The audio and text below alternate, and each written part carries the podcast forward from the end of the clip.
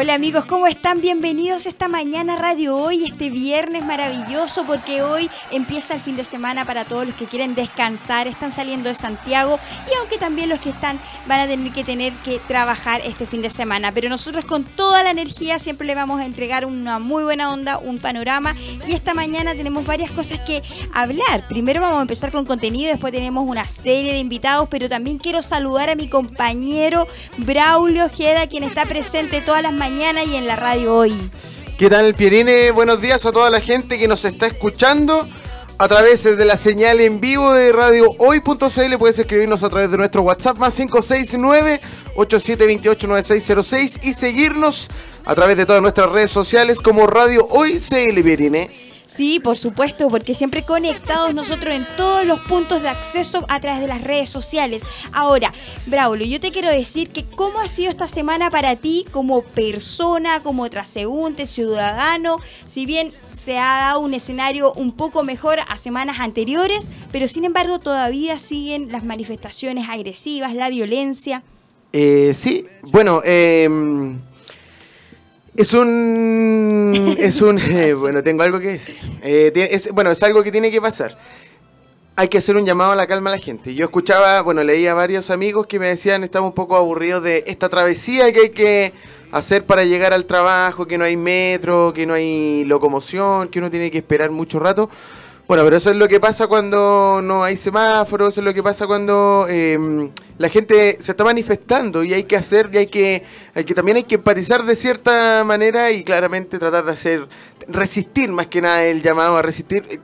Tu pregunta es cómo ha sido esta semana, bueno, la semana yo creo que desde hace un mes y tanto ha sido complicada para todos. ¿Cachai? O sea, nadie se ha llevado esta, esta cuestión así como muy simple para su casa.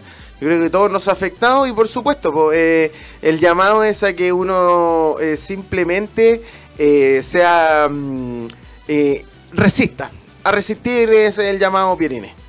A, resistir, Y, también, bueno, como hablábamos el otro día, mantener la calma, la adaptarse también al, nuevo escenario que se viene, todo está en expectativo. Yo recién comenzaba con, con comerciantes, por ejemplo, con el tema que vienen las fiestas de Navidad, de Año Nuevo, que están igual como ansiosos de saber si les va a ir bien en las ventas, si las tiendas van a poder abrir. Eh, bueno, si bien esta semana hubo un buen eh, buena acogida de algunas personas que trataron de ayudar a las pymes. Eh, eh, por un lado, sean eh, famosos, rostros, están colaborando para que se puedan apoyar, pero sin embargo eso va más allá de un escenario que está pasando ahora, sino que las consecuencias vienen enero, febrero, marzo. Eh, eh, es brígido, porque de alguna otra forma, mientras más aumentan eh, la, este escenario de inseguridad e incertidumbre, obviamente los ánimos no están muy buenos en, en, términos generales. Pero si bien también tenemos que rescatar que nuestro país tiene varias cosas, tiene turismo, está haciendo apoyo hacia mujeres, niños, niñas, los establecimientos educacionales, em, también hay que recalcar lo positivo. ¿Qué, crees tú en relación también a lo que eh, se ha criticado bastante la seguridad de los carabineros, que han sido muy agresivos. Em, también otros eh, defienden que han cumplido su labor, lo han hecho bien. ¿Crees tú que realmente ha sido la mejor forma, Braulio, eh, en relación a, la, mm, al plan de acción que se ha tomado? Eh, claramente, las violencias hay que condenarlas de cualquier lado, no solamente de la fuerza de orden público, sino que también desde los manifestantes. Creo que es, son las herramientas que tienen las instituciones, eso sí que se escapan de los protocolos. Eh, claramente ha habido fuertes represiones de carabineros sobre los manifestantes. Eh, se ha disparado eh, a, mansalva, como se dice. Eso es un hecho, no es, no es que mm, sean fake news, sino que es, un, es una evidencia que es, tan latente como salir un día a una manifestación y tratar de llegar a Plaza Italia. sobre todo ahora que los carabineros se están como ocultando en el parque, en el parque forestal. Eh, claro que sí, eh, claramente se le ha pasado bastante la mano, así como también de repente, si es que los incendios de las estaciones de metro corresponden a este movimiento social, creo que también con los incendios de, con los saqueos, con todo, se le ha pasado harto la mano Pierine, en los dos bandos. Sabemos que los, todos los extremos son malos. Exactamente, ¿no? Y bueno, yo quiero eh, tomar esta noticia que salió en emol.com, dice General Basaletti hace analogía entre tratamiento del cáncer y uso de armas antidisturbios. Se matan células buenas y malas. Eso es lo que él dice. Al abordar las lesiones que sufrió un camarógrafo que cubría los eventos de anoche, el jefe de la zona metropolitana explicó que en situaciones de control de orden público existe el riesgo de que ocurran hechos indeseados. Bueno, eh, ayer ya hubo obviamente bastante agresión en varias comunas y mm, de hecho se escucharon escopetas. Eh, usadas por efectivos policiales. Y él dice, esta, esta es su frase textual, mira, eh, eh, escucha, mira, dice, podríamos decir que esta sociedad está enferma, una enfermedad grave, supongamos que sea un cáncer, ojalá que no lo sea y que tenga solución, la va a tener. Cuando el tratamiento del cáncer se hace con quimioterapia, en algunos casos y otros con radioterapia, y cuando se busca solucionar ese problema en el ejercicio del uso de esas herramientas médicas, se matan células buenas y células malas. Como el que dice en realidad que, es que yo no encuentro que sea una muy buena eh, comparación, ¿ah? O sea, lo, que eh, él, lo que él está diciendo en este momento, bueno, nosotros, verá, Vamos a mostrar a la gente que está viendo a través de www.radiohoy.cl este titular que lo destaca 24 horas, que habla también para ser más precisos, dice General Basaletti, compara uso de escopetas antimotines con quimioterapia. ¿Qué dirá la gente que está enferma de cáncer de verdad? Eh, cuando el tratamiento del cáncer se hace con quimioterapia, cuando se busca solucionar ese problema en el ejercicio del uso de las herramientas médicas, se matan células buenas y células malas. Somos células. Eh, el general Enrique Basaletti hizo una analogía donde comparó el uso de las armas eh, a perdigones con la quimioterapia, luego que camarógrafo resultara con impactos.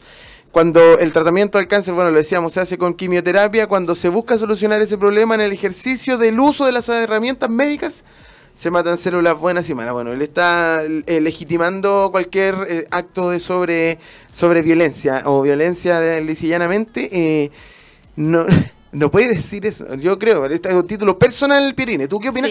Mira, tú me hiciste la pregunta a mí, yo te, hago la pregunta a ti. ¿Cómo tú has estado esta semana con todo esta, con todo este, este mes, con este revuelo social, con tanta violencia en la calle, con que ya te da miedo quizá incluso andar en metro, ¿no? O sea, Braulio, yo creo que siempre trato de buscar el, transporte que esté más accesible, ni siquiera me cuestiono si es más metro o micro o Uber. Preferencialmente micro, siento que ha sido más seguro el, la micro, en mi caso, que, la, que el metro. Eh, creo que eh, uno no sabe a dónde qué va a pasar si vuelve bien a su casa, está como súper resiliente, o sea, el impacto que ha tenido durante esta semana, el hecho de las agresiones, de las violencias, de, de cuántos niños, personas han perdido sus ojos, imagínate, o sea... 220 personas 220 según Amnistía Internacional. O sea, realmente, ahora, este panorama está pasando y lo bueno que se está... Eh, está despertando conciencia y las personas se están dando cuenta de lo que, las consecuencias que tiene. Por otro lado, hay países que han sufrido guerra, eh, catástrofe, eh, realmente que han estado en un escenario peor que nosotros, pero para nosotros como personas, como ciudadanos, también es, es un, un, un, cambio, porque Chile ya no es el mismo. Si bien todos dicen que despertó Chile, pero la idea es que despierte bien, absolutamente. Ahora, yo te quería contextualizar igual, eh, Braulio, que, bueno, eh, las noticias salió en EMOL Transportes informan que 109 buses apoyarán a las labores de metro este viernes. ¿ya? Estos servicios están distribuidos en 9 servicios y 19 extensiones con el fin de facilitar el traslado de los usuarios en las comunas de La Cisterna, Maipú, Puente Alto, La Florida. Ya esto en, en torno porque hoy día se supone que a las 17 horas va a haber un paro nacional que comenzaría el epicentro acá en, el, Santiago Centro. Y bueno, para todas las personas que van saliendo del, trabajo, van a buscar a sus hijos al colegio, ya saben que van a tener al menos en estas comunas 109 eh, buses distribuidos de apoyo. Em, bueno, eso sí que hay que recalcar que la línea 5 entre Pudahuel y Vicente Valdés está con detenciones en Loprado, Blanqueado, Gruta de Lourdes, disponible solamente para combinar en Ñuble, Rodrigo de Araya, Carlos Balbovino, Camino Agrícola, San Joaquín, Mirador y Bellavista, La Florida.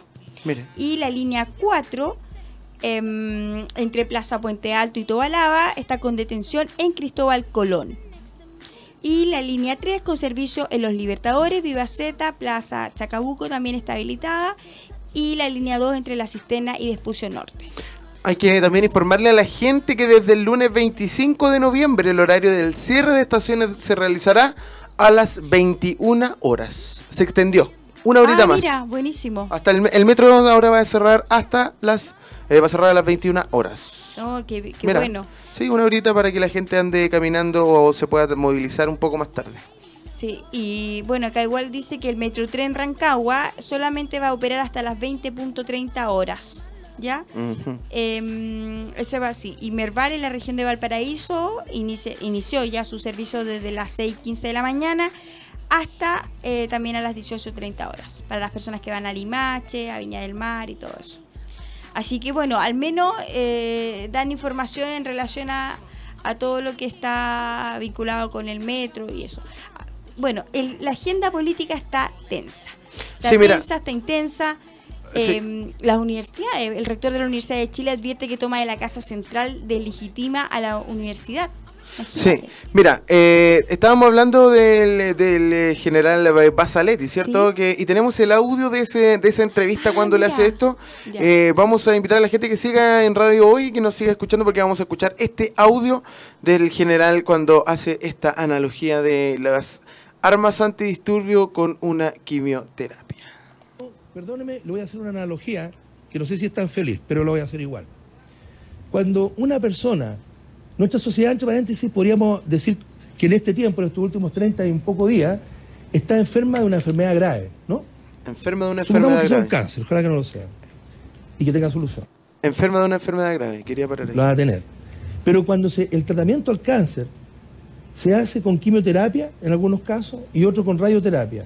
Y cuando se busca solucionar ese problema, en el ejercicio del uso de esas herramientas médicas, se matan células buenas y células malas porque es el riesgo que se somete cuando se usan eh, eh, herramientas como las armas de fuego, es complejo. Nosotros nos entrenamos, yo he escuchado por ahí unas barbaridades increíbles, la escopeta antimotines, por su definición, las estrías son las rayitas que tiene un cañón y que dirigen un tiro, no las tiene ninguna escopeta en el planeta. Eh, los tiros de perdigones, de cualquier naturaleza, incluso los que se usan en forma deportiva, no tienen una posibilidad de hacer una puntería directa pero naturalmente que tiene un radio de acción. Y ese radio de acción implica que cuando se toma la decisión de usarla, existe una probabilidad que impacte a personas, personas que eh, ya lo veremos, por eso insistimos en que hay que atenerse a la investigación, a la seguridad. ¿Qué me decís, Pierina? Ahí está. Ay, yo siento que Mira, primero hablar del tema del cáncer, tú no lo puedes mezclar con esta, con lo que está pasando en Chile. Eh, no te puedes referir así a los encapuchados, no son un cáncer los encapuchados. Y, por otro lado también está llegando a la, a la comunidad que está enferma, que está hoy día tratándose, que está con quimioterapia y todo eso. Eh, no fue la mejor comparación, no fue la mejor cuña, absolutamente. Yo no sé si esto ha tenido repercusiones, eh, se ha analizado realmente las declaraciones de él. Eh, sin embargo, mira, al final todos hablan, pero ni siquiera hay como una coherencia de las cosas que están diciendo. Claro que sí. Es, muy, es muy delicado, ¿ah? Pero bueno, eso es el poder de los medios de comunicación también. Hasta qué punto tú puedes comunicar, hasta qué punto le das escenario, le das plataforma para decir estas cosas que realmente no aportan mucho. Em, creo que nosotros estamos en una campaña de querer avanzar, de querer seguir, ¿cierto? Pero nosotros somos ciudadanos, no somos poderosos, no tenemos el poder para poder decidir lo que está pasando y lo que va a pasar a futuro. Al final son las personas que están arriba eh, en nuestro gobierno para que y, obviamente lo que los apoyan a ellos para que pueda generarse el mejor escenario. Eh, yo también quiero llegar un poquito a, otro escenario que pasa con las pymes. Eh, hoy en día se están haciendo, se están cosas, están tratando de recaudar fondos, eh, si bien vemos también que los bancos mismos están generando opciones de crédito para poder eh, mantenerse o tener un, un equilibrio en sus empresas. Pero ¿crees tú que realmente los bancos hoy en día no te van a cobrar todos los intereses que estás haciendo, que estás generando ahora, a pesar de que den la facilidad por dos años pagar? Eso no es una forma tampoco de, poder lidiar con, el escenario económico que estamos pasando. Sí, eh, esto ha afectado a no solamente eh, las calles, no ha afectado solamente a los supermercados, sino que también a todos los emprendedores que, que viven de las calles también, eh, que no sé, tienen que tienen no sé, proveedores en la calle. Eh, ha sido un daño colateral este movimiento, esta, este movimiento social que a buena hora llegó, ¿ah? siempre lo digo. No, no, no hay que hacer eh, un, no, hay mucho análisis que hacer con relación a este movimiento. Pasó cuando tenía que pasar y desde ese momento Chile cambió, como lo que tú dijiste, y hubo un cambio y hubo un cambio en todo también. Y es por eso que cuando a uno lo sacan de su zona de confort se siente un poco inseguro. Pero eso no tiene que ver, creo yo, eh, 100% con las manifestaciones, sino que tiene que ver como con un cambio que te hicieron en tu vida. Eh, Chile despertó, por eso se dice Chile despertó. Vivías todo el día como durmiendo, como aguantando. Bueno, llegó el momento en que eso se aburrió y bueno, llevamos un mes y tanto ya viene. Sí, bastante, ¿ah? pero mira, en el diario La Tercera salió ayer Dice, el objetivo fue hundir a Chile, lo escribió Sergio Muñoz Riveros.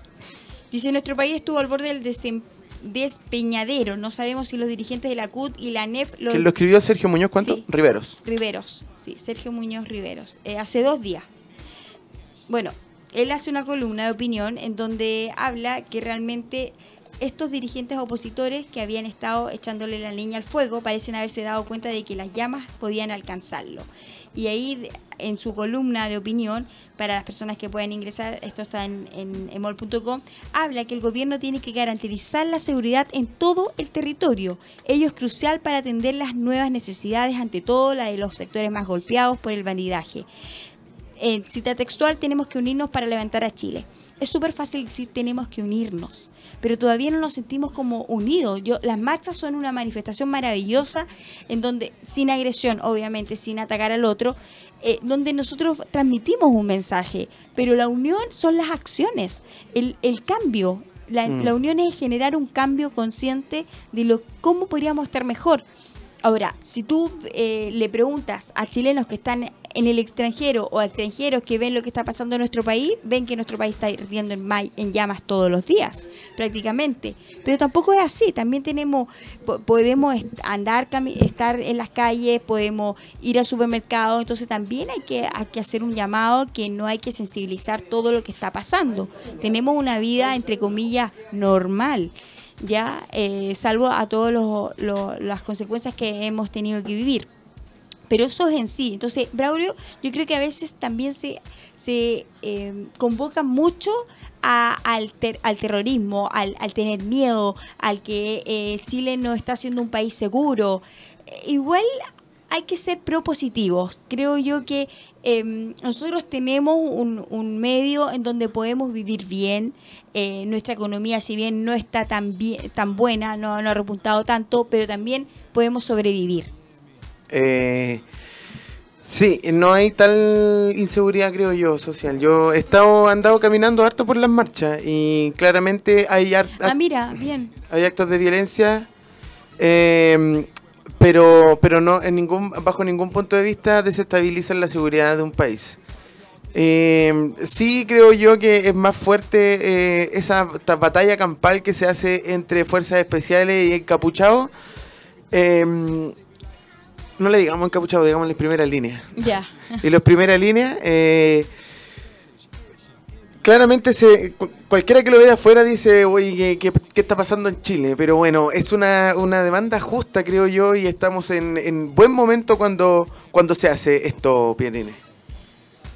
Sí, pero bueno, hay que ser, tratar de ser optimista. Pero sabes que, mira, me llamó la atención porque Jorge Gonzalo, o sea, digo, eh, corrijo, Jorge González, por, habla por estallido social. Dice, ya no se puede volver atrás, Chile ya cambió. Bueno, el músico conversó eh, en Televisión Noticias para dar su visión sobre el estallido social y contar cómo ha vivido su recuperación del accidente cerebrovascular, recordemos que él tuvo.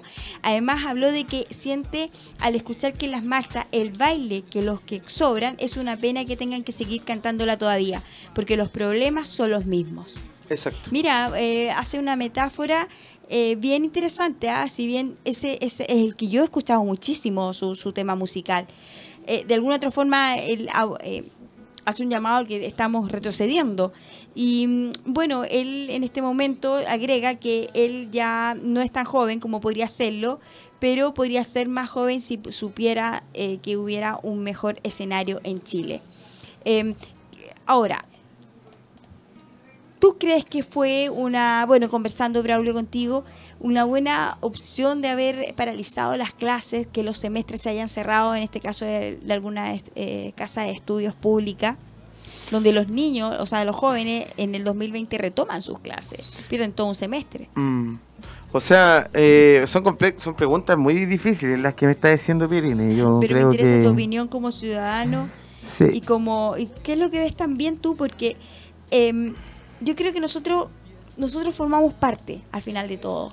Independiente que nos queremos aislar o, llegamos a nuestros hogares y no encendemos el televisor, igual van pasando cosas en la calle.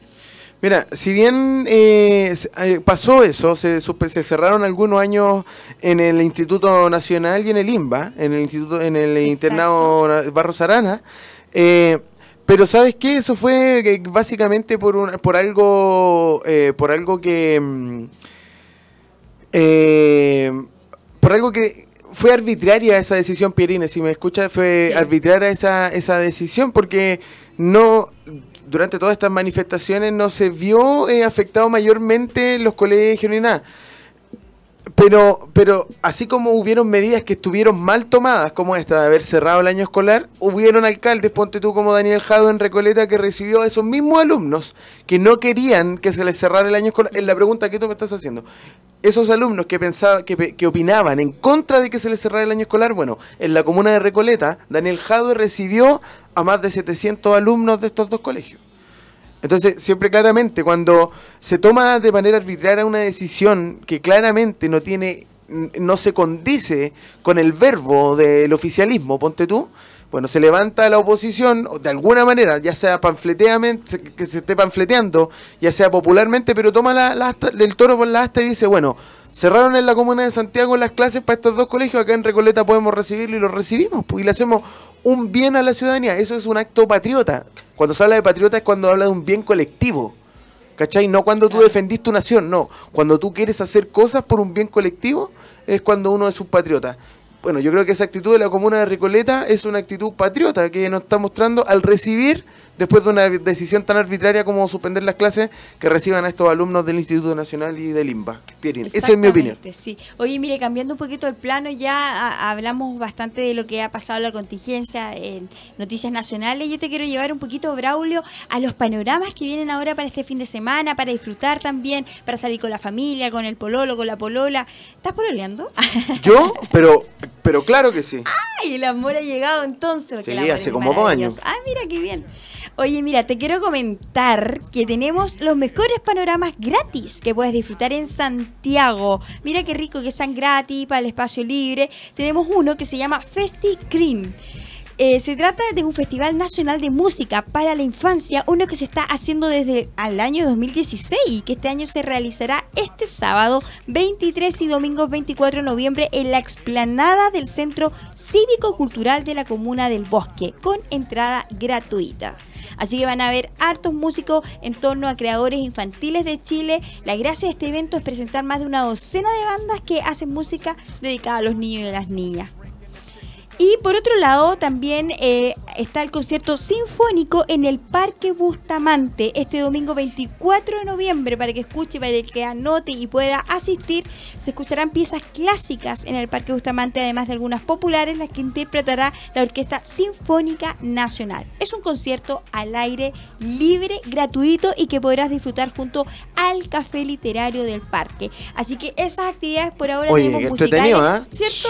Armonizar el ambiente música, claro nunca está Eso. Así, ah, y a propósito de música, ¿te parece que nos vayamos a un corte musical? Ya, pues Pirine, nos vamos a ir a una pausa musical, por supuesto, acá en la mañana, en la hoy. Comienza a sonar esto que es Black Eyed Peas. Suena fuerte acá en radio hoy, My Hump. Hola amigos, ¿cómo están? Porque ya estamos sintonizando aquí en la radio hoy después de una pausa musical, ¿cierto Braulio? Y yo quiero sintonizar, por fin nos reencontramos. Claudio, ¿cómo estás? Mucho tiempo sin vernos, eh, De vacaciones, de todo un poco, bien. Estoy, bien, estoy eh, pues, pochito, tomé desayuno recién, así que estoy feliz. Eh, así que gusto de estar contigo nuevamente. Sí, bien, sintonizando siempre porque nuestro espacio del día viernes siempre construye, tenemos nuevos contenidos, pronto vienen invitados, Claudio, te quiero decir. Vamos a, hoy día va a estar un día, bien, va a ser bien especial, ¿ah? porque vamos a hablar de la lectura, del, del arte de leer, ¿cierto? Como las crisis que se van viviendo, con los libros, con las editoriales y por supuesto también después con el tema más sociológico y género. ¿Qué pasa con nosotros las mujeres? Así que yo creo que tú vas a estar pero muy, muy, muy interiorizado siempre en todo lo que estamos haciendo. Y por supuesto, estábamos recién conversando con Braulio los panoramas que venían para este fin de semana, que también es una opción de, sentirnos mejor, más tranquilos, ¿cierto? Ir generando una pausa con todos estos conflictos que están pasando. ¿Cómo lo has vivido tú, Claudio, este último tiempo? Eh, si bien como ciudadano, como trabajador también, eh, el tema de las protestas, manifestaciones. Yo, a ver, yo creo que es innegable, es innegable decir que, que, te pega, que le pega al colectivo y que que, cada persona se ha visto un poco coartada en cuanto a sus, a, sus libertades, digamos, eh, como por ejemplo lo es trabajar, llegar al trabajo y, devolverse del trabajo con eh, total normalidad, pero también pienso que ese que todo este sacrificio, este sufrimiento popular, todo este, este, este, podríamos decir, este, esta desnormalización de la vida cotidiana que teníamos es también en pos de la deconstrucción de la antigua sociedad que teníamos. Esta sociedad antigua también que eh, versaba mucho y estaba muy compuesta por eh, gente que no se tomaba en cuenta, que no se pescaba, un vecino que no se miraba, un compadre en la micro que al que no conocías. Hoy yo siento que el chileno se conoce, con el otro chileno por lo menos se conoce y eh, todo esto funciona en la órbita de que va a cambiar algo, por supuesto. Así que es como un sufrimiento, yo creo, y todos tenemos, hemos pagado en cierta forma el pato y el precio por, por todo lo que está pasando, por este caos, pero es un pato que yo creo que muchos, y me incluyo, estamos dispuestos a pagar por, eh, por eh, reconstruir una sociedad que hace mucho tiempo estaba herida. No, y además, igual, esto es huella de todas las situaciones que han pasado en, en, los otros escenarios políticos anteriores de Chile. Pero lo, rico es que nosotros somos jóvenes todavía y vamos a poder disfrutar de, de, las cosas buenas que puedan resultar de, de todo este Por conflicto país. Oye, yo te quiero invitar a los panoramas que eh, nos han preguntado. Mira, bueno, dijimos que mañana va a haber una orquesta eh, filarmónica en el Parque Bustamante que va a entregar de forma gratuita su música con varios artistas para niños y para niñas. Y por supuesto, también en el va a haber un Festival de las Artes Víctor Jara, que es la séptima vez que se realiza en el anfiteatro del Parque La Bandera en San Ramón. Perfecto, hay panoramas entonces de todas maneras. Eso va a ser a partir de las cinco y media de la tarde, absolutamente gratis. Y también, em, bueno, este, este evento va, en, va, va, a estar participando, va a estar un grupo Quilapayún tocando su conocidos temas, entre ellos La muralla y Plegaria un labrador. Bien abocado también a la familia. Y por otro lado también los eh, pequeños comerciantes eh, van a realizar en el café Jerónimo, enclavado en el corazón de Vitacura, habrán un evento que bautizaron Family Day. Family Day. Absolutamente gratis. Y el 23 de noviembre eh, van a haber 45 emprendedoras, ¿ya? Y además tendrán actividades para los niños durante todo el día, de show de magias, cuenta cuentos, pinta caritas, desde las 11 de la mañana hasta las 8 de la tarde. Uy, increíble los panoramas que, tenemos. ¿ah? ¿Tienes alguno más por ahí? Sí, pero hay uno, eh, este me encantó. A ver. Yo creo que a ti te va a gustar porque a Claudio le encanta el deporte. Sí, sí, ¿verdad? A ver, ¿de qué se trata? Además le encanta Hathaway. Ah. Este, también, sí. ¿De qué, se trata? Talleres de trekking. Mira, para desconectarse un poco y ah, disfrutar la altura. de la naturaleza, la Asociación Parque Cordillera organizó varios talleres de trekking y técnicas de marcha. Se harán los sábados, domingos y festivos hasta diciembre del 2020. El próximo que se viene es el 16 y 17 de diciembre. Lo mejor son gratuitos, pero con previa inscripción. Tienen que entrar solamente al link que es técnica, o sea, que es trekking.cl. Trekking.cl. y los que quieren saber más de panoramas y que son gratis tienen que entrar a la página web de em, finde.cl. Finde.cl Sí, entonces. así que ahí pueden organizar todas las actividades Perfecto. que puedan venir ahora en esta Oye, etapa. fantástico. Entonces, finde.cl ahí puedes encontrar el panorama necesario y, e idóneo. Bien digo, para, eh, como habíamos dicho, este fin de semana o el fin de semana siguiente o el siguiente. Nosotros, por nuestra parte, ya tenemos programado algo para ahí para el fin de semana con el equipo eh, de eh, la hoy. El, el- el Ah, lunes, ¿sí? el lunes Cuenten, cuenten. No podemos, contar- no podemos dar detalles ahora solamente. El lunes, el lunes si si es que sale todo bien. Y no queda ningún. Ahí podemos hablar si. Ahí, podemos decirlo, si es que no pasa nada. Tenemos invitados a eso de las 11 de la mañana. ¿Qué hora es, eh, Braulio Ejeda? Son exactamente las 10 con 53 minutos. ¿Qué le parece? Perfecto. Se ha pasado la mañana, pero Oye, corriendo, ¿no? Yo, Oiga, yo- corriendo. yo estaba en reunión acá con el tío hoy, eh, porque pues, como tú sabes, siempre hoy Comunicaciones eh, va trayendo sorpresas eh, porque nos vamos modernizando, porque vamos, por supuesto, actualizando la información y nuestra cadena, nuestra parrilla programática, bien digo, en pos de que la gente sepa todo lo que está sucediendo y de la mejor forma. Vamos a tener sorpresas muy prontamente, pero de momento yo creo que se llegó la hora de ir a una pausa Sí. musical para que Yo- recibamos a nuestro invitado. Claudito, tengo dos panoramas que me acaban de mandar. Ya, a el ver. Teatro del Puente, ya para toda la gente que le gusta ir a ver teatro, eh, puedes ver la obra Desdémona, que se dará a Luca, a mil pesos, el sábado 23 al mediodía, a las 12 del día. Y el mismo día, a esa hora, el Teatro Sidarte, donde en Ernesto Pinto Lagarrigue, 131, dará El reloj de la bestia. Mientras que a las 5 pm, en Camilo Enríquez, programó también otra obra, Viaje a la Luna. Perfecto, que teatro para toda la entonces. gente que eh. le gusta el teatro y, y- y le encanta, yo creo que siempre las obras te entregan igual eh, una, una visión de lo que pasa en la sociedad. Absolutamente, el teatro es eh, ese reflejo, es un reflejo Sí. artístico de lo que pasa todos los días en nuestro país y, y en nuestra sociedad contextual. Muy bien dicho. Nos Eso. vamos a ir a una pausa Eso, musical. eso, eso, eso viene, ¿le parece si nos vamos con esto Pero mismo antes, que eh, estamos escuchando? ¿sabe no? qué? ¿Qué? Le voy a decir una cosa. Dígame. Si adivina lo que tengo en el bolsillo, se lo lleva a la vuelta a la pausa. ¿Ya? Ya. ¿Con qué nos vamos? ¿Con qué, ¿Con qué nos vamos? Eh, mire, nosotros vamos a separarnos un breve instante, por supuesto, y ya volvemos con más entrevistas. Va a empezar a sonar eso. What is Love? De Hadaway acá en Radio Hoy, la radio oficial de la Fanaticada Mundial sigue en nuestra compañía porque nos vamos con What is Love. Eres lo mejor. Lo sé. Ya estamos de vuelta cuando son exactamente las 11 con 10 minutos. Estamos encantados de acompañarte nuevamente en otro bloque más.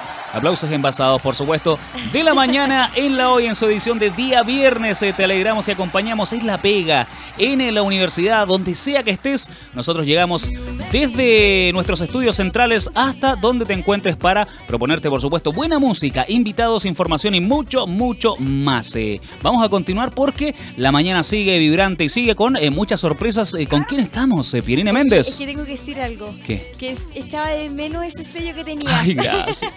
Tan linda, El día tan linda que es la. Pieri. Oye, bueno, con amor siempre nosotros comenzando este programa en Radio Hoy y por eso tenemos a dos invitados que nos encantan porque hoy día nos van a, hablar sobre eh, la lectura, sobre cómo enfrentar, por ejemplo, hoy en día como empresario, ¿cierto? Como gerente general de una editorial y por supuesto nos van a dar algunos avances de un libro bien importante Ah, que tiene que ver con la contingencia social. Para eso, Claudito, Braulio, tengo a, de invitado a Juan Carlos Barrú, ¿sí? que es gerente general de la editorial Segismundo, junto a Silvia Rojas, escritora y enfermera también de profesión, quien eh, ustedes dos eh, llevan hace mucho tiempo eh, lo que es una editorial. Entonces, para eso me gustaría saber qué significa hoy en día tener una editorial, si bien la- las tasas de lectura han bajado bastante en nuestro país. Em, a ver, yo, yo creo que hay algunos, personalmente, Chile y en el mundo nunca se ha leído más que ahora. Las tasas de alfabetización son las más altas de la historia de la humanidad. Y si uno ve la gente está leyendo todo el tiempo. Lo que ha cambiado es lo que leen. Entonces, Ah, Ah, entonces hoy día tú ves todo el mundo en el o leyendo en tablets o en el celular.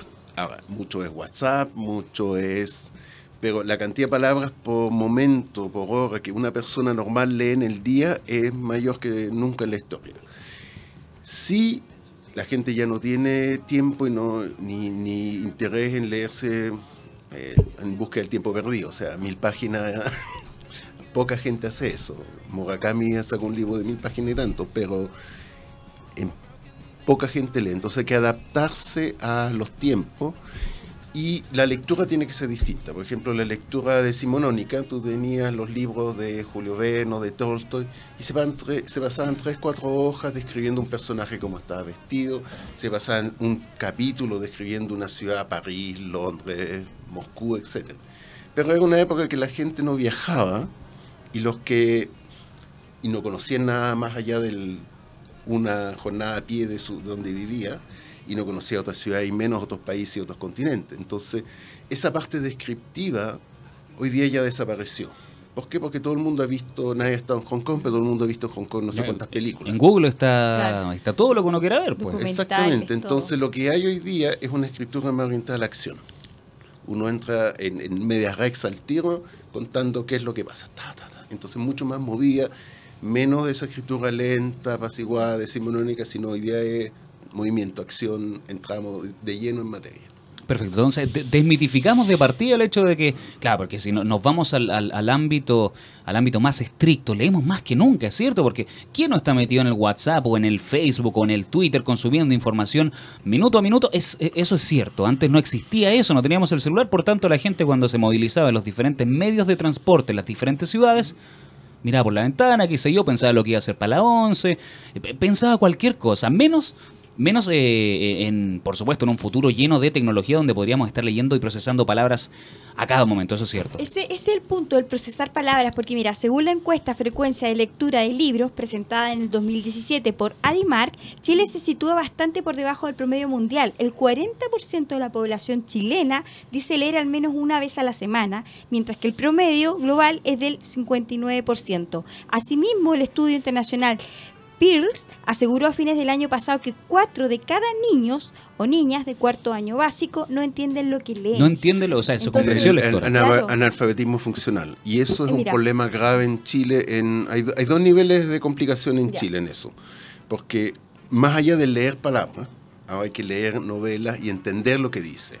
Y ahí hay ejemplos interesantes. Uno, el alfabetismo funcional se está volviendo un tema de estudio en las escuelas de negocio y de- porque está bajando la competitividad de Chile. En la medida que tu clase, tu- tus obreros, tu gente que trabaja no entienden ni siquiera las instrucciones, eh, se complica el tema. Y dos, hay, hubo una encuesta que apareció hace cierto tiempo en un eh, comparaba l- cuántos libros de negocio leía un ejecutivo francés o europeo versus un ejecutivo chileno, y en ambos casos eran tres libros.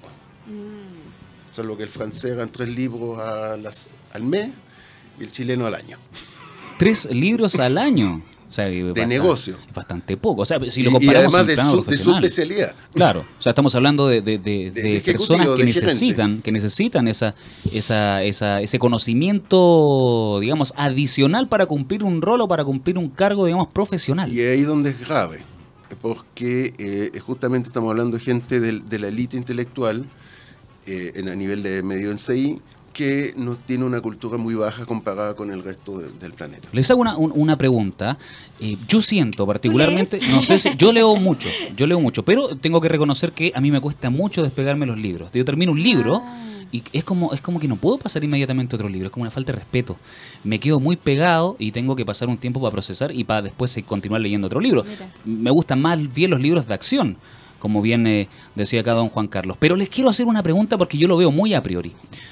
Uno tiene amigos y amigas permanentemente, el- los hombres se hacen actividades diferentes que las mujeres, es, es- es común, es habitual, pero yo siento que la mujer lee más que el hombre.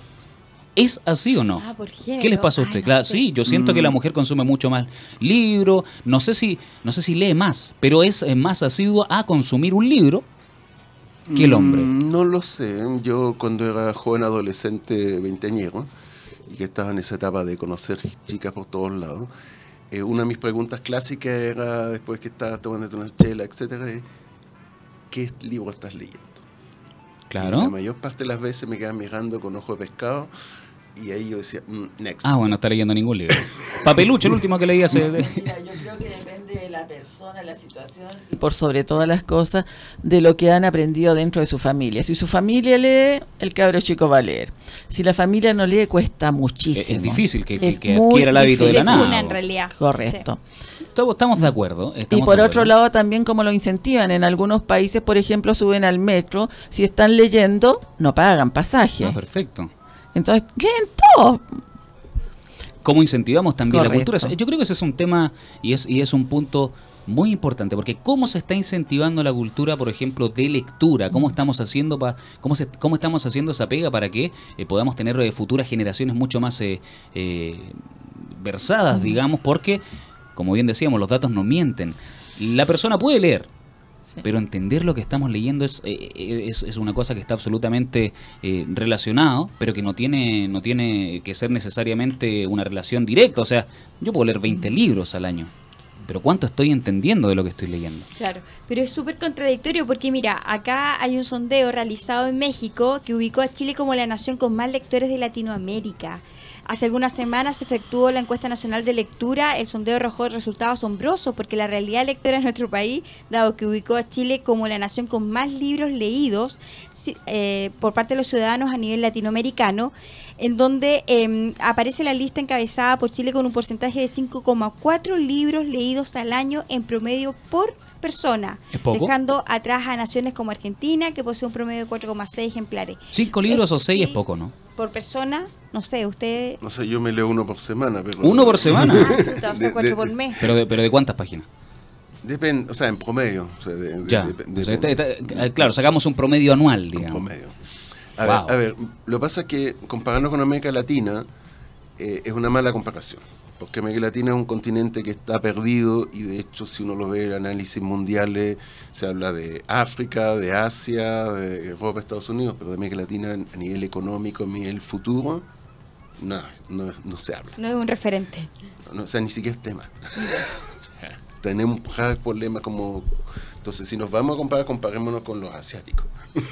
Claro. Con país... A ver, tomemos eh, Japón o Corea y comparemos el PIB per cápita de Japón hace 50 años o hace 100 años atrás. Chile era mucho más que esos países. Orden de magnitud.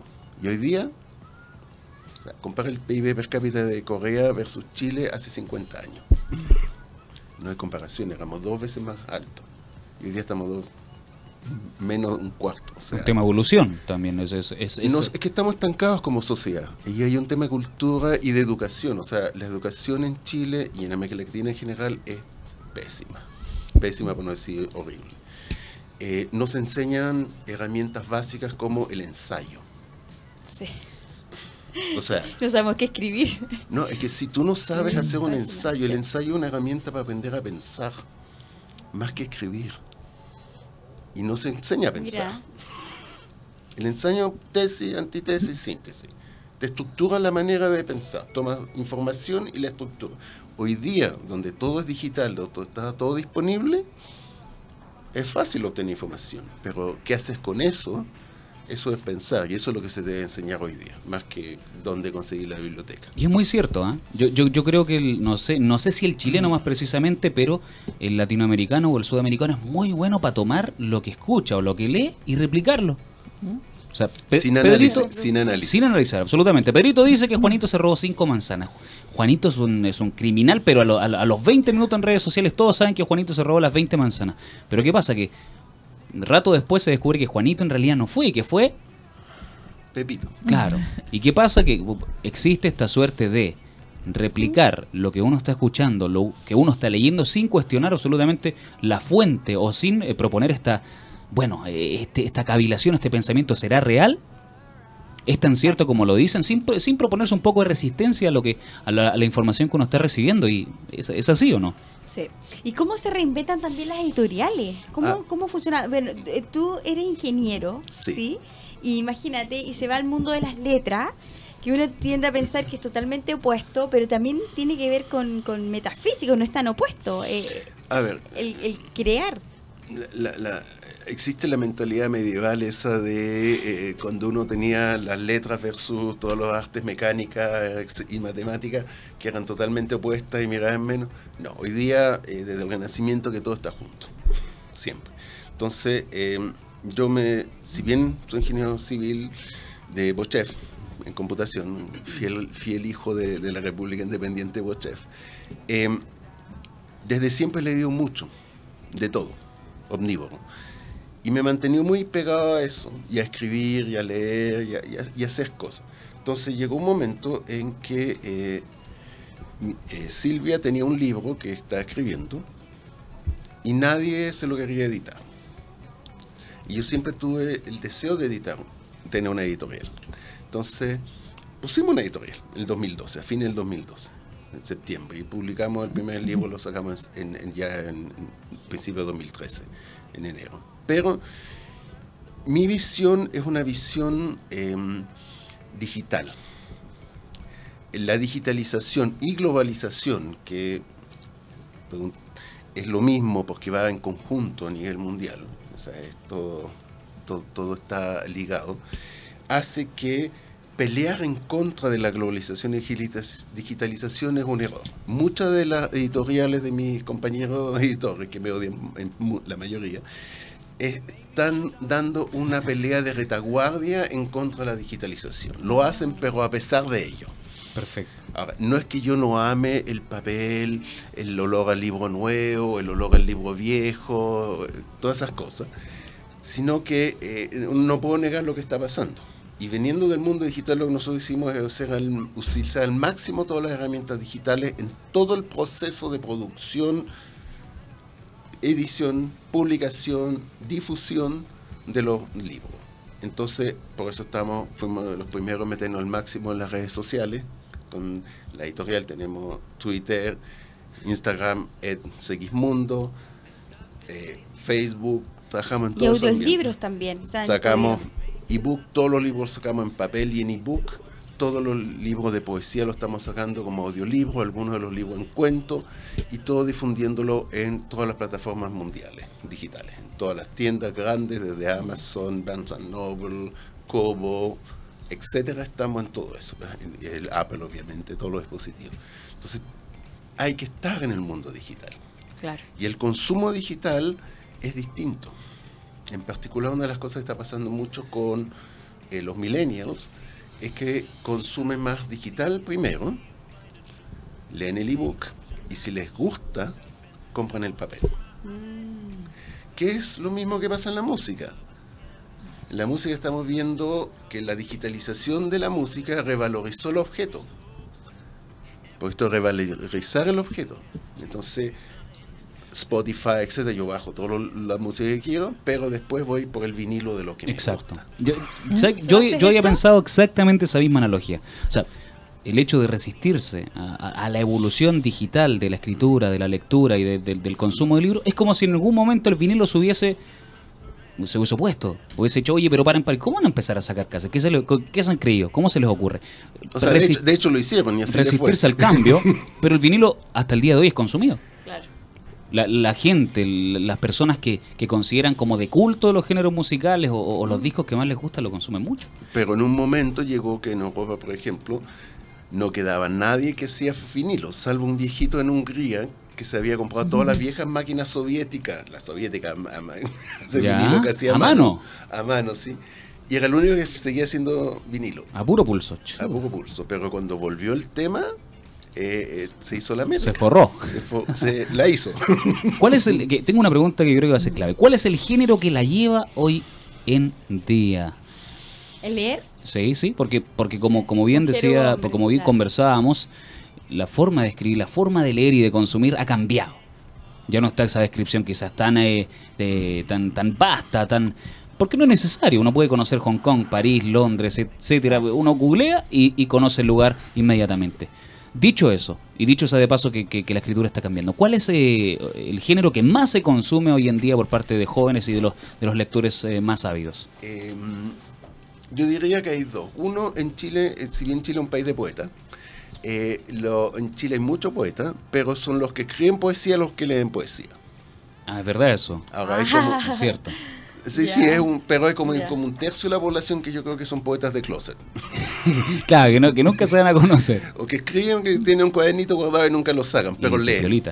Entonces, esa gente eh, lee poesía. Y la poesía tiene una ventaja que tú lo puedes leer entre estación de metro. Para mí la, la distancia de la lectura entre estación de metro, son dos minutos y medio. Dos minutos, medio. Está, eso está estudiado. De hecho, en, en, Londres sacaron un libro de poesía para leer en el metro. Ah, buenísimo. entre estaciones. Que, entre estaciones. Cada hicieron una antología de la mejor poesía británica, así. Y lo otro que se está leyendo mucho son cuentos y lo que se llama novel, que son novelas cortas. Por ejemplo, aquí Mira, Novelas cortas. novelas cortas. Pou. Y Josefú, Josefov. No, Un lugar ¿qué, sin qué, tiempo. El lugar sin tiempo. eh, Josefov es un barrio de Praga. Ah, perfecto. Y este está escrito por Guillermo Martínez Wilson. Wilson, sí. Una lectura que se nota Oye, breve, mira, ¿te das inmediatamente. cuenta? Mira, Claudio. Dan leerlo, porque uno lo ve Eh, cortito. dice, ah, A ver. livianito, fácil eh, de transportar.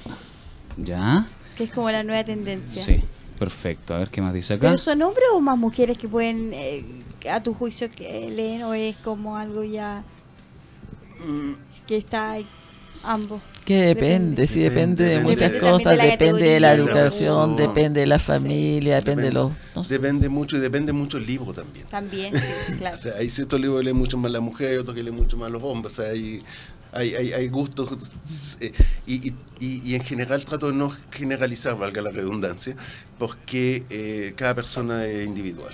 Exactamente. Y por eso, ya en honor al tiempo, queremos dar anuncio de tu libro, eh, Silvia Roja, que se llama Autocuidado y Primeros Auxilios en tiempos de conmoción social. Esto nace a raíz de toda la situación conflicto país que hemos vivido. Sí, de Eh, hecho cuéntanos. lo comencé a escribir el 21 de octubre. Ya, y salió el 11 de noviembre porque era una fecha especial el 11 de noviembre, es cuando terminó la guerra, entonces la Gran Guerra. Eh, tenía que salir. Eh, después le hicimos algunos cambios porque agregamos el estudio del 15 de noviembre en la Universidad de Chile. Y además, eh, sacar un ebook y un libro y editarlo, créeme que es mucho más largo. Así que Juan Carlos hay que darle las gracias porque se esforzó Se pasó, en sacarlo Carlos. rápidamente. Me, me hicieron trabajar. ya por un lado y por otro lado también decir que ninguna o que yo sepa muy pocas editoriales lo sacarían gratis y gracias a la constancia de Juan Carlos y a su altruismo él hizo que el libro se liberara en forma gratis Ah, ya fue idea de él que el ebook saliera gratis. De hecho, ustedes lo pueden solicitar al Instagram de Editorial Segismundo, que es arroba Editorial Segismundo. Ese es el Instagram. Ya si no lo pueden bajar en los links que ya se están por todas las redes sociales. Eh, y a ¿De lo qué mejor... trata el libro para que las personas se puedan enganchar y también... Bueno, yo soy la autora, sí, Ah. pero el editor a lo mejor lo puede explicar más fácil y más... Es básicamente centrado. eh, un libro de autoayuda y primer auxilio en marchas. O sea, primero cómo lidiar con gases lacrimógenos, los distintos tipos de gases, gas pimiento, gases, etcétera, que son, con detalle, un pequeño estudio de qué son cada uno. Después, qué medidas de autocuidado tener. Y después, qué medidas de, de, de, de- de primer auxilio con la persona, etcétera. Y después, qué hacer, cómo derribar después el, el tema. Después pasamos al balines balas y demás perdigones barrio. Perfecto. Eh, y con, por ejemplo, las normas de qué anteojos, qué antiparas comprar, con la norma, cuáles son las normas que resisten y qué resisten, porque nada resiste todo. O sea, si te pagan una bala a dos metros, eh, Eh, por mucho claro. tiempo una antipara, la- la- No, no hay antiparra que, que, que resista. claro. Mira. Y después pasamos golpe calor y eh, quemaduras, que es uno de los problemas clásicos también en, en marcha de protesta. Y terminamos con primer auxilio psicológico y primer auxilio generales. Perfecto. Mira, es, mira, eh, ¿Sabes que Yo aprendí un datito porque estuve mirando tu libro, que por ejemplo cuando las, las niñas van a marchar no deben ir a usar maquillaje. no deben usar maquillaje. ¿Por Porque qué? No deben usar maquillaje porque es oleoso. Lo mismo que el bloqueador solar, como es oleoso, atrae el gas. Y bueno, si quieres intoxicarte aún más, Maquíllese entonces. maquíllese, anda maquillada o usa bloqueador solar. Ni tampones ni eh, lentes de contacto. Perfecto, Mira. estamos, eh, estamos llegando al, al- sí. al final, sí, estamos apretaditos con el tiempo, pero como nos agradecemos a, nuestros invitados. sociales, ¿Dónde los ubican? No, muchas gracias a que- ustedes. Mira, en redes sociales tenemos el Instagram de la editorial que es arroba editorial Segismundo, en donde pueden pedir el link para bajar el libro, el ebook absolutamente gratis. Eh, la edición en papel se va a lanzar en Medicina Norte de la Universidad de Chile el 13 de diciembre, ¿ah? si alguien lo quiere en papel. Pero el ebook está absolutamente gratis en este minuto. Y el Twitter de la editorial es arroba ep, e, de Segismundo. Ahí lo pueden solicitar y nosotros le agradecemos muchísimo, muchísimo la invitación. Por venir y porque siempre nos, nos vamos eh, con mucho aprendizaje de personas como que innovadores, emprendedores, que también tiene que ver con nuestra cultura del país. Así que muchas gracias Juan Carlos y Silvia por estar Muchas gracias, Pierre, muchas gracias, Claudia con este, con este segmento tan letrado, con este, con este ratito tan agradable de conversación, nos eh, comenzamos a despedir. ¿Con qué nos vamos, eh, maestro? Braulio Ojeda, ¿qué deja sonando en el aire de la mañana en la hoy? Sí, nos vamos a despedir, bueno, de, Editorial Segimundo y todo esto que nos enseñaron. Eh, ojo ahí, vamos a descargar el libro. ¿ah? Métanse al, diario, al diario The Clinic, porque en The Clinic eh, está el link directo para la descarga y usted lo puede andar trayendo en su teléfono. Así que los vamos a dejar con esta canción de David Guetta. Va a empezar a sonar ya Titanium Fit Sia. ¿La conoce? Bueno, va a sonar acá en Radio Hoy porque somos la radio oficial de la fanaticada mundial. Son las 11 con 44 minutos y estamos felices de estar con ustedes en este último, cuarto y último bloque de la mañana en la hoy. Estuvimos eh, conversando con Editorial Segismundo, hemos estado con noticias y por supuesto con mucha, mucha música para que tú lo pases bien en este viernes previo al fin de semana con eh, la edición de la mañana en la hoy como es habitual. Y nosotros eh, no nos podíamos quedar de brazos cruzados, teníamos que seguir trayendo invitados de categoría, así que para ti y para todos los amigos de la hoy. Eh, primero queremos mencionar cuál es el WhatsApp y dónde nos pueden escribir. Yo sé que Braulio Ojeda sabe cuál es el WhatsApp de la hoy, cuál es el número telefónico en el que nos puedes mandar tus emojis, eh, tus pedidos musicales y por supuesto comentar con nosotros. Oye, sí, por supuesto, usted nos puede escribir directamente a nuestra línea directa que es nuestro WhatsApp de toda la programación de Radio Hoy y por supuesto a esta hora de la mañana en la Hoy más 569 8728 9606 si usted se quiere comunicar con nosotros, con Claudio, con Pierini, con nuestro tremendo invitado que vamos a estar conversando acá, más 569-8728-9606, ¿o no, cabros? Así es, eh, Pierini Méndez sabe con quién estamos y lo va a presentar como corresponde, que nos acompaña en la mesa roja de la hoy, Pierini. Así es, porque ahora estamos con Rodrigo Larraín, sociólogo y académico de la Facultad de Educación y Ciencias Sociales de la Universidad Central. Bienvenido a Radio Hoy, Rodrigo, acá para hablar un poco de contingencia, pero hay un tema bien interesante que yo estábamos compartiendo, Clau, que tiene que ver con el género. Hoy en día, cómo se ha ido desarrollando la mujer en este mundo, en este nuevo escenario que hemos tenido que vivir y que ya no hay un una inequidad, por decirlo, si quién tiene más derecho o menos derechos, si hay que ir a protestar, etcétera. La mujer hoy en día tiene un comportamiento bastante más eh, atrevido muchas veces que el género masculino. Esa es mi opinión, creo yo. Cuéntenos, Rodrigo, usted que es más experto, ¿qué, qué ve desde la óptica sociológica? Muy buenos días y gracias por la invitación. A ver, yo creo que hay eh, que bajarle un poco el nivel de optimismo. Si no, no, tendríamos, por ejemplo, todas las demandas feministas que están en curso, porque obviamente las mujeres no han logrado ningún tipo de igualdad más o menos completa. Eh, probablemente a nivel legal hemos avanzado harto, pero a nivel cultural mucho menos. Todavía para las profesionales existe el techo de cristal, o sea que llega a un nivel, eh, legalmente no hay prohibición para que asciendan, pero bueno, las decisiones que van tomando las distintas organizaciones laborales no las consideran. Ahora, yo creo que sí, a nivel general uno puede hacer algunos comentarios cómo han cambiado la situación de las mujeres. Por ejemplo, salió hace poco tiempo, la semana pasada, un estudio sobre eh, la natalidad en Chile. La natalidad en Chile llegó a un punto que no tenemos la población que van a hacer y que están haciendo para reemplazar el tamaño de la población de Chile. Nos vamos a empezar a achicar. Eh, para poder reemplazar la población que se está muriendo necesitamos que cada mujer tenga 2,1 hijos, hoy día es 1,77. Eh, hay varias teorías sobre eso, pero eh, tal vez la, más interesante es que Chile tempranamente empezó la transición demográfica en la década de los 60. Entonces, en un primer momento los medios de control natal eh, sirvieron para que no hubiera tanta mortalidad materno-infantil. Mucha mujer moría en el parto, el único método de control natal era aborto, el más popular. Entonces fue mejorando la condición saludística de las mujeres en el embarazo y parto pero también fue aumentando el nivel de escolaridad. Entonces, por ejemplo, muchas mujeres entraron a la educación media y hoy día tenemos que la mayor cantidad de los estudiantes de educación superior son mujeres.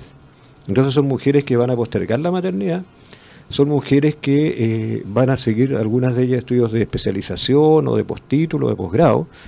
Y también está una manera distinta de ir concibiendo y elaborando la vida, no como madre.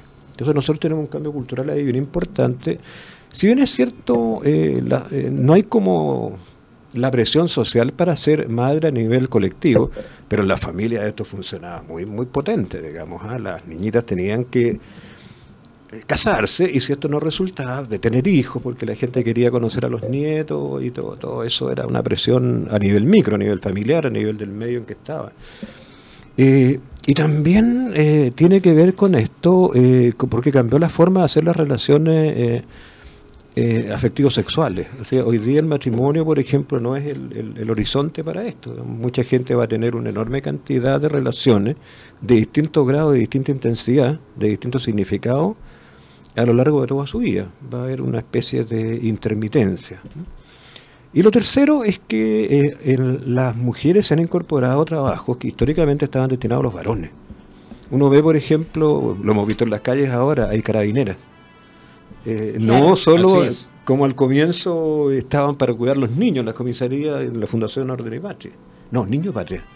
No, pues ahora dirigen el tránsito, están en las fuerzas especiales. Entonces eso ocurrió en todos los ámbitos laborales. Entonces, tenemos las mujeres que están más, como se decía históricamente, puertas afuera. Eh, antiguamente la mujer estaba puertas adentro, su rol estaba, estaba en el hogar. Hoy día no necesariamente. El hogar también dejó de tener sentido. El hogar hoy día es casi una especie de alojamiento.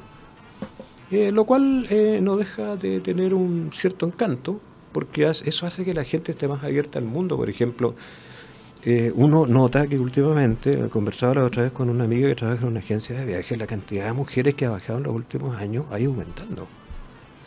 sobre todo viajes mujeres que viajan solas con sus amigas. Eso es un dato novedoso. El hogar y la casa, yo siento, respecto a lo que usted dice, dejó de ser eh, el centro del universo, dejó de ser el centro del mundo. Porque, por ejemplo, nosotros podíamos, eh, podíamos eh, decir que la casa era el anhelo y el, y el, sueño máximo de una familia, por ejemplo, de los años, qué sé yo, 50, 60. Tener la casa constituía, por ejemplo, el, el sueño máximo, la última premisa. Pero no, hoy en día la gente dice, y prefiere la juventud por sobre todo, ¿sabes qué? Yo prefiero posponer tener esa casa. Así como posponer el embarazo, una relación quizás también eh, más duradera y yo quiero viajar, quiero, quiero conocer el mundo. Aparte, o, quiero, estudiar más, o quiero estudiar afuera. claro, exactamente, porque aparte tenemos esta ventanita del mundo que es la internet que nos dice, oye, mira, tú puedes estar acá, mm. lo puedes lograr, y existe la forma también, porque sabemos que nuestro país es un país con un sistema eh, económico que también nos permite endeudarnos para poder llegar a todos esos lugares soñados. Pero, pero ya sabemos las consecuencias que tuvo eso. Eh, absolutamente. Ahora, pero en todo caso, hay algo que tú dices que yo quiero rescatar, porque a veces pasa, pasa desapercibido. Ya, el hogar y la maternidad no es el horizonte. Entonces las mujeres tienen un desafío súper nuevo que tiene que ver con los temas de género que tú mencionabas recién. Eh, ¿De dónde sacamos el sentido de la vida?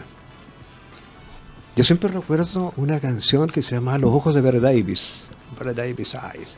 Entonces ella tuvo éxito, la, la, la, Davis cantaba una cantante de color. Entonces, eh, en, este, en, los ojos de Vera Davis decía, ya, yo lo cumplí todo, fue una gran cantante, fue una gran estrella. Pero llegó un momento, terminó su vida y no tuvo sentido. Vacía. Bajó la cortina le quedó el hogar, la vida, todo vacío. Es terrible. Entonces, ese es un desafío. Yo tengo hartas amigas, ¿eh? Eh, bastantes amigas. Yo, eh, curiosamente, tengo más amigas que amigos. Y claro, ese es un tema. tengo varias amigas contemporáneas ya. Entonces, ya cerraron su, su hogar. Tienen, ya vivieron el síndrome del neo vacío. Entonces, ¿y ahora qué? Eh, pero también están las mujeres que nunca se casaron, que nunca tienen hijos y ya los sobrinos no lo pueden regalonear. Ese, ese, es un desafío bien interesante que yo creo que está todo por construir ahí. Porque, mira, hay un sociólogo que estuvo en Chile, el, que ya falleció ya, el, Ulrich Beck, que tiene un libro súper entretenido, él y su mujer, ellos, ellos eh, Ulrich Beck murió casado con, con su mujer, la Elizabeth Gershain. Ellos tienen un libro que se llama El normal caos del amor. Entonces plantean que lo que ocurre hoy día es que el amor es una situación, como dice el título, caótica. ¿Pero caótica por qué? Por estas cosas que conversamos, porque cambiaron las expectativas femeninas, pero también porque no hemos logrado que los varones cambien las expectativas. Porque eh, yo creo que hoy día vivimos una época muy mala para los varones en términos culturales, en términos de cuál es mi rol. Eh, yo creo que la mayoría de los varones nos quedamos sin libreto. es, bien complicado. No sabemos en qué parte del escenario parar. Así es. ¿Y de dónde sacamos, por ejemplo, el estatus, o sea, la valoración social? Eh, hoy día, por ejemplo, lo, lo que tú bien decías al comienzo, toda la gente valora lo femenino. el, concepto de empoderamiento, eh, todo el mundo lo utiliza, pero yo tengo la impresión que no es lo mismo el empoderamiento que tiene una chiquilla que está egresando una carrera, una profesional que encontró un buen trabajo, a una mujer de clases medias bajas, o derechamente una mujer marginal. Entonces, esto también es desigual. Es desigual y y yo creo que el sector alto en Chile sigue teniendo un criterio muy conservador acerca del futuro de hombres y mujeres.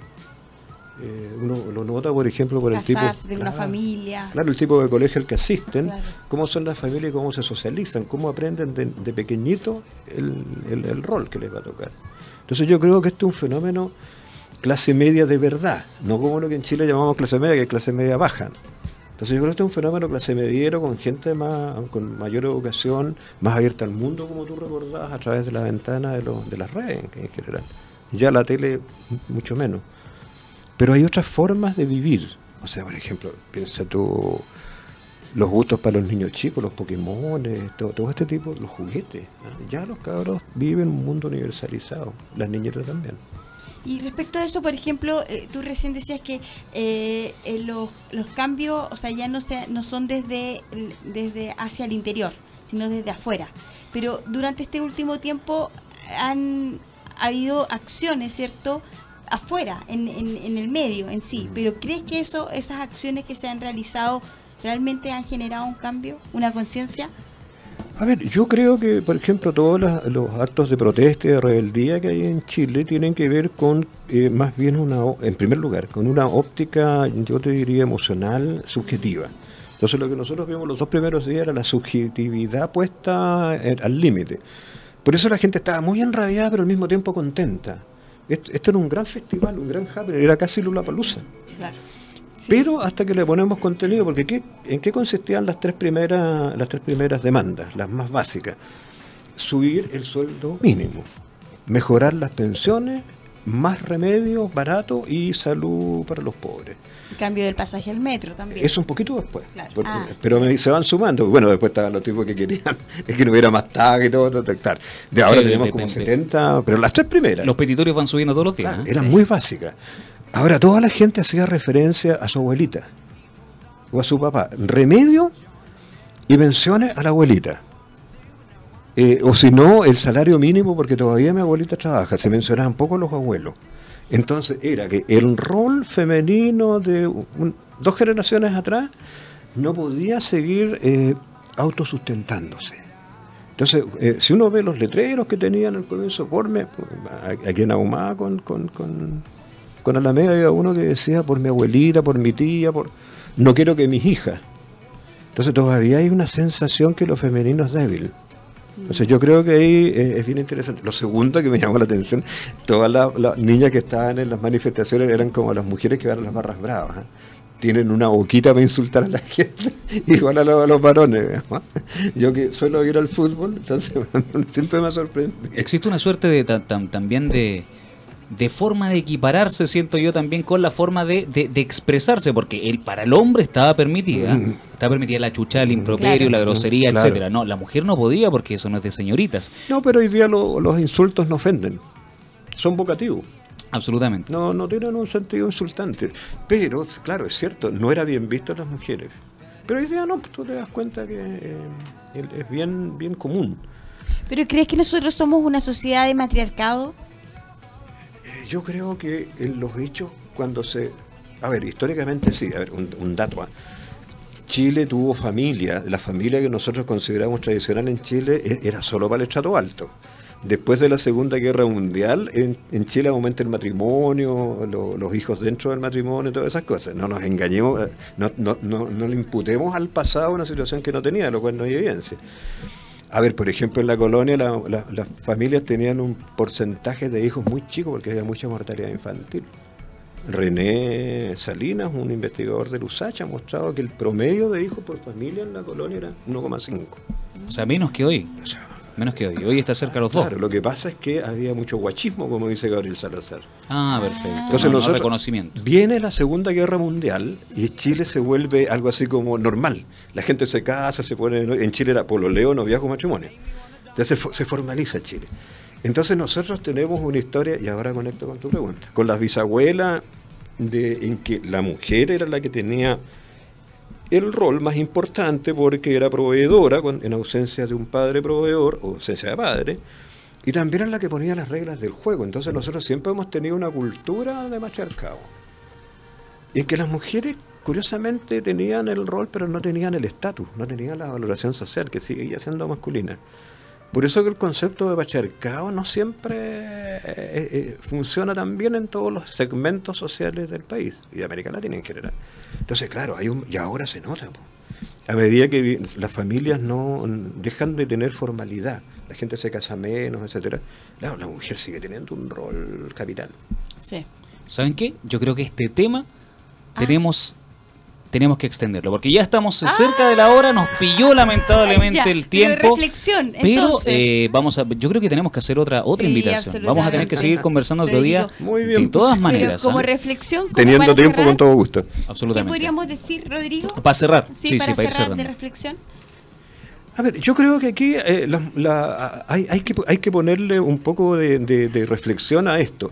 Nosotros tenemos hoy día un movimiento feminista que en rigor es, va más allá de las mujeres, va para las minorías sexuales, va para los transexuales, etcétera. Entonces ahí eh, yo creo que se nos fue quedando eh, afuera un pedazo. ¿Qué pasa con las mujeres heterosexuales y por para dónde iría el feminismo hoy día? El, género está, como, como, como seguramente todos saben, tiene que ver con las condiciones culturales que definen la orientación sexual, no con el sexo gonadal, no con el sexo biológico. ¿ah? Entonces, pero ahí hay que hacer un debate, eh, ¿cómo, ¿por dónde iría un feminismo heterosexual hoy? Porque efectivamente a las mujeres les queda mucho camino para avanzar hacia una igualdad de valoración. Estamos recién en la puerta, estamos recién en la puerta de ese túnel, de ese largo túnel, ¿ah? Bueno, vamos a comenzar a hacer Pierine. Ha sido un placer. Sí, una vez más este viernes maravilloso porque nos hemos nutrido, culturizado, hablando de contingencia, una vez más con un gran invitado, Rodrigo Larraín, también anteriormente tuvimos dos invitados y por supuesto con tu gran em, profesionalismo, Braulio, por estar aquí presente en nuestro programa y en nuestro espacio. Tengo un dedito que quiero darles un saludo mañana porque viene el campeonato de Navidad 2019 en Temuco para las niñitas que se están preparando del Colegio George Chator, Emilia Jesús Ortiz Méndez, que me mandó un mensaje hoy día muy temprano en la mañana para decirme que mañana les dimos toda la fuerza como radio hoy porque es un campeonato de gimnasia rítmica. Fantástico, entonces un abrazo. Y es para armonizar todo lo que está pasando también. Y ojalá que se lleven el trofeo. Competir es importante también. ¿ah? Bueno, nos comenzamos a despedir junto a nuestro invitado, junto a Pierina Méndez y Braulio Ojeda, un crack. Eh, nos eh, comenzamos a levantar de esta mesa, de la mesa roja de radio hoy, pero usted continúe en la parrilla programática porque viene mucho, mucho más. Nos pidió la hora, pero será hasta el próximo lunes de 10 a 12 la mañana en la hoy. Decimos hasta la próxima. chao. chao.